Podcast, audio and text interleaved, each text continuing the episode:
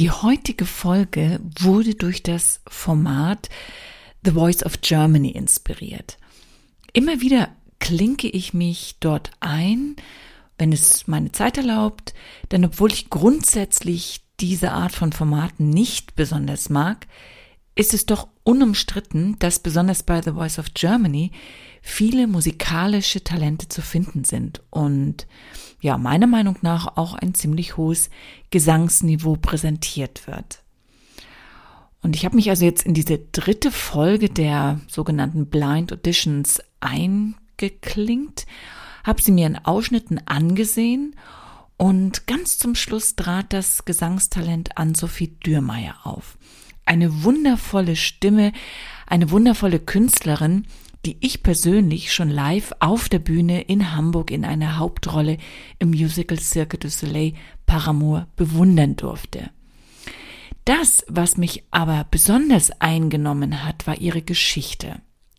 Sie vertrat Deutschland im European Song Contest 2015 und belegte dort den letzten Platz, ja, und wurde so in ihren künstlerischen Grundfesten erschüttert, dass sie sich und ihr Talent komplett hinterfragt hat, sich als nicht gut genug empfand und letztlich Jahre brauchte, diese Niederlage zu überwinden. Und damals war sie gerade mal 25 Jahre alt. Dieses Beispiel zeigt, wie wir unsere eigene Welt und Wirklichkeit konstruieren und in Abhängigkeiten zu anderen setzen, ja, und vor allen Dingen Abhängigkeiten, die nicht immer gesund sind. Und die Frage, die sich mir stellt, ist folgende. Hätte Ann-Sophie Dürrmeier auch so stark an ihrem Talent gezweifelt, wenn sie nicht zum ESC gefahren wäre? Sie hatte es ja immerhin im deutschen Vorentscheid auf den zweiten Platz geschafft. Und nur weil der Erstplatzierte damals nicht zum ESC gefahren ist, sich nicht in der Lage fühlte, diesen Contest durchzustehen, ist sie eingesprungen. Es war ein hoher Preis, den sie zahlen musste. Und mich hat diese Geschichte, ja vor allen Dingen diese sehr emotionale Geschichte dazu bewegt, die Gedanken, die mir oder bei mir hochkamen, ja, einmal auf die Tanzpädagogik und auf die Arbeit im Trainingssaal zu übertragen.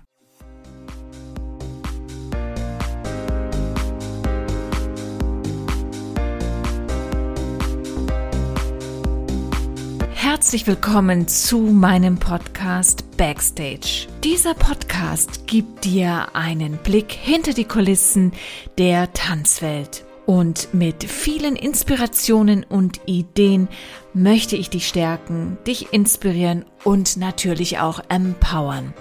Mein Name ist Silke Damerau und als Unternehmerin leite ich meine eigene Schule für künstlerischen Tanz und als Trainerin und Coach stärke ich Tanzlehrende in ihrer Berufsrolle. Wenn du mehr über meine Arbeit wissen möchtest, dann findest du alle Informationen unter www.silkedamerau.de.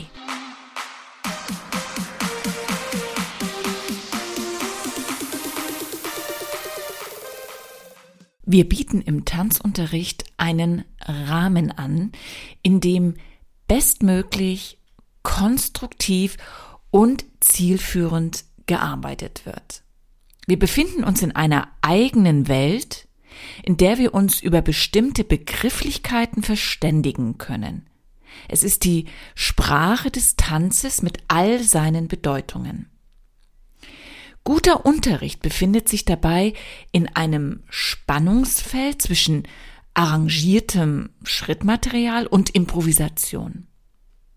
Er kennzeichnet sich durch sehr hohe Flexibilität aus, die genau deswegen, weil diese Flexibilität eben existiert, der Kreativität den notwendigen Raum lässt. Tanzunterricht hat somit einen sehr hohen Anspruch. Einmal in Bezug auf den Inhalt, aber darüber hinaus auch in Bezug auf den Umgang miteinander. Neugierde und Interesse am Menschen sind wichtige pädagogische Grundhaltungen, die wir in unserer beruflichen Arbeit mitbringen sollten. Vor allem deshalb, damit eine tragfähige Beziehung entstehen kann. Es ist auch genau diese Form der Beziehungsgestaltung, die das notwendige Maß an Sicherheit gibt und durch klar kommunizierte Wertschätzung Schritt für Schritt in ein Vertrauensverhältnis übergeht. Und dadurch, dass ich versuche, meinen Schülerinnen die größtmögliche Stabilität an Beziehung zu geben, kann sich der Schüler in eine Instabilität in der Auseinandersetzung mit neuem Schrittmaterial begeben. Er kann sich in Unsicherheiten und in eine Fehlerkultur begeben, die ihm nicht schaden wird.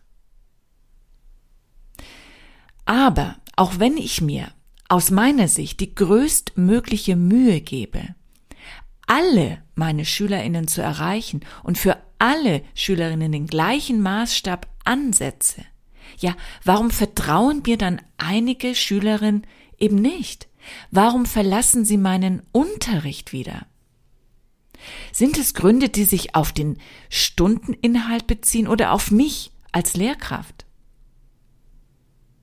Beobachte ich meine Schülerinnen in meinem Unterricht, dann muss ich mir letztlich eingestehen, dass ich nie genau wissen kann, was sie denken, was sie fühlen und wie sie den Lernstoff aufnehmen. Letztlich interpretiere ich, ich spekuliere und stelle Vermutungen an. Ich reagiere nicht auf die Gefühle und Gedanken des anderen, sondern ich reagiere darauf, was ich denke, dass der andere fühlt, denkt und sagt. Jeder Mensch ist ein absolutes Unikat, sei es körperlich, seelisch oder geistig.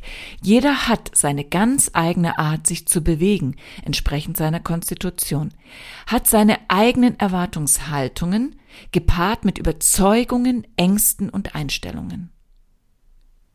Wir können niemals genau wissen, wie der Wirkungsgrad unserer tanzpädagogischen Arbeit in Bezug auf unsere Schülerinnen und Schüler ist.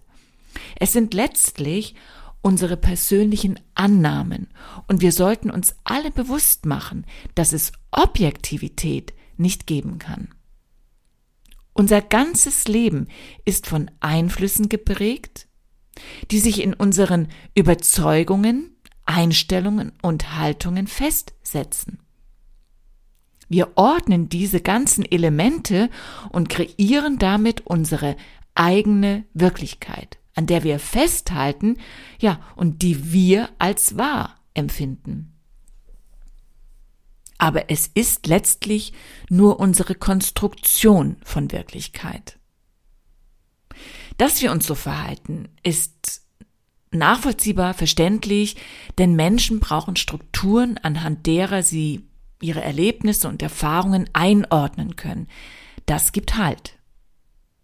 Und so neigen wir Menschen also dazu, unsere eigene Geschichte immer wieder und wieder zu erzählen, ja, bis sie sich letztlich verfestigt hat. Wir kreieren unsere eigenen Glaubenssätze, die sich oft wie in Stein gemeißelt anfühlen, obwohl sie veränderbar sind.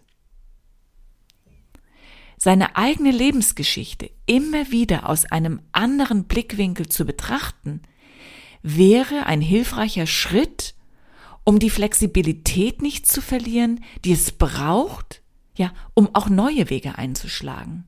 Und halten wir uneingeschränkt am eigenen Gedankenkonstrukt fest, lassen wir möglicherweise ein starres, unbewegliches Gebilde entstehen, was letztlich auch zu Blockaden und gedanklichen Einbahnstraßen führen kann.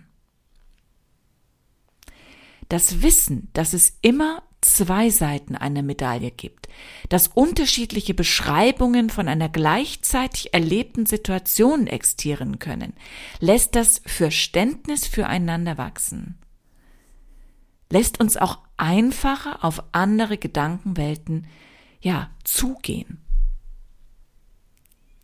In einem pädagogischen Beruf, wo es vor allem um die Zusammenarbeit mit heranwachsenden Menschen geht, braucht es auf Seiten des Pädagogen und der Pädagogin diesen Weitblick. Dadurch, dass wir unser eigenes Denken, unsere Einstellungen und unser Handeln regelmäßig auf den Prüfstand stellen, zeigen wir die Bereitschaft für einen professionellen Umgang mit unseren Schülerinnen. Das ist sicherlich nicht immer einfach und manchmal eine große Herausforderung, seine eigenen Denkmuster zu hinterfragen und dennoch ist es ein Teil der Verantwortung, die wir innerhalb unserer Berufsrolle tragen. Letztlich geht es darum, Möglichkeiten zu eröffnen. Auch wenn es dann manchmal bedeutet, Abschied zu nehmen. Ich kann nicht für jeden meiner Schülerinnen die passende Lehrkraft sein. Ich kann aber meinen Fokus darauf ausrichten, die Fähigkeiten jedes einzelnen Schülers, jeder einzelnen Schülerin, die zu mir kommt, zu entdecken, sozusagen freizulegen. In meiner Arbeit geht es um Unterstützung, darum, Ziele zu erreichen. Es geht um Hilfe zur Selbstreflexion und um das Eröffnen von Möglichkeiten, die zu jedem einzelnen Schüler, zur einzelnen Schülerin passen. Eben auch, wenn dies bedeuten kann, dass ich Schülerinnen zu Kolleginnen weiterempfehle, weil sie dort besser aufgehoben sind, um ihre persönlichen Ziele zu erreichen. All dies setzt die Bereitschaft für einen offenen Dialog voraus, denn Kommunikation ist das Bindeglied zwischen jedem Menschen. Es setzt voraus, dass ich mir immer wieder eingestehe, dass meine Sicht, mein Denken über eine Sache, eine Situation, eine Handlung nicht die alleinige Wahrheit ist, dass es genauso gut auch anders sein kann. Je stabiler und vertrauensvoller die Beziehung ist, desto leichter fallen die Gespräche, die auf unterschiedlichen Ansichten beruhen. Ja, und hier schließt sich für mich mein Gedankengang der durch die Geschichte von Ann-Sophie Dürrmeier inspiriert wurde. Instabilität, zu große Erwartungshaltungen, subjektive Bewertungen und Abwertungen können einen Menschen in eine schwere persönliche Krise führen. Es liegt in unserer Verantwortung als Tanzpädagogin, als Tanzpädagoge für Stabilität, für ein vertrauensvolles Lernumfeld zu sorgen, damit sich junge Menschen bei uns angstfrei entwickeln können. Kommen dir diese Gedanken bekannt vor, weil du sie selber denkst? Und möchtest du dich austauschen, um dich noch mehr letztendlich zu reflektieren, um das Berufsfeld Tanzpädagogik noch mehr und bewusster in die Köpfe der Gesellschaft zu bringen, die Wichtigkeit, die dahinter steht, die Chance, die dahinter steht, dann schließ dich doch gerne unserem Netzwerk Tanz und Tanzpädagogik an. Wir sind noch ein kleines Netzwerk, denn wir haben uns gerade erst gegründet, aber wir sind ein sehr engagiertes Netzwerk und ich bin mir sicher, dass wir in den nächsten Monaten auch einiges bewirken können, was unserer gesamten Branche gut tun kann. Ja, und wenn du dabei sein möchtest, was mich natürlich oder uns, ich mache es ja nicht alleine, sehr freuen würde, dann geh doch einfach auf meine Seite www.silkedamerer.de und trag dich ins Netzwerk ein und dann bekommst du alle Informationen und Daten, die aktuell sind.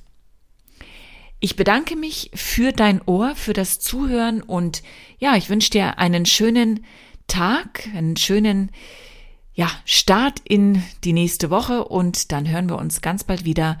Ciao, ciao, deine Silke.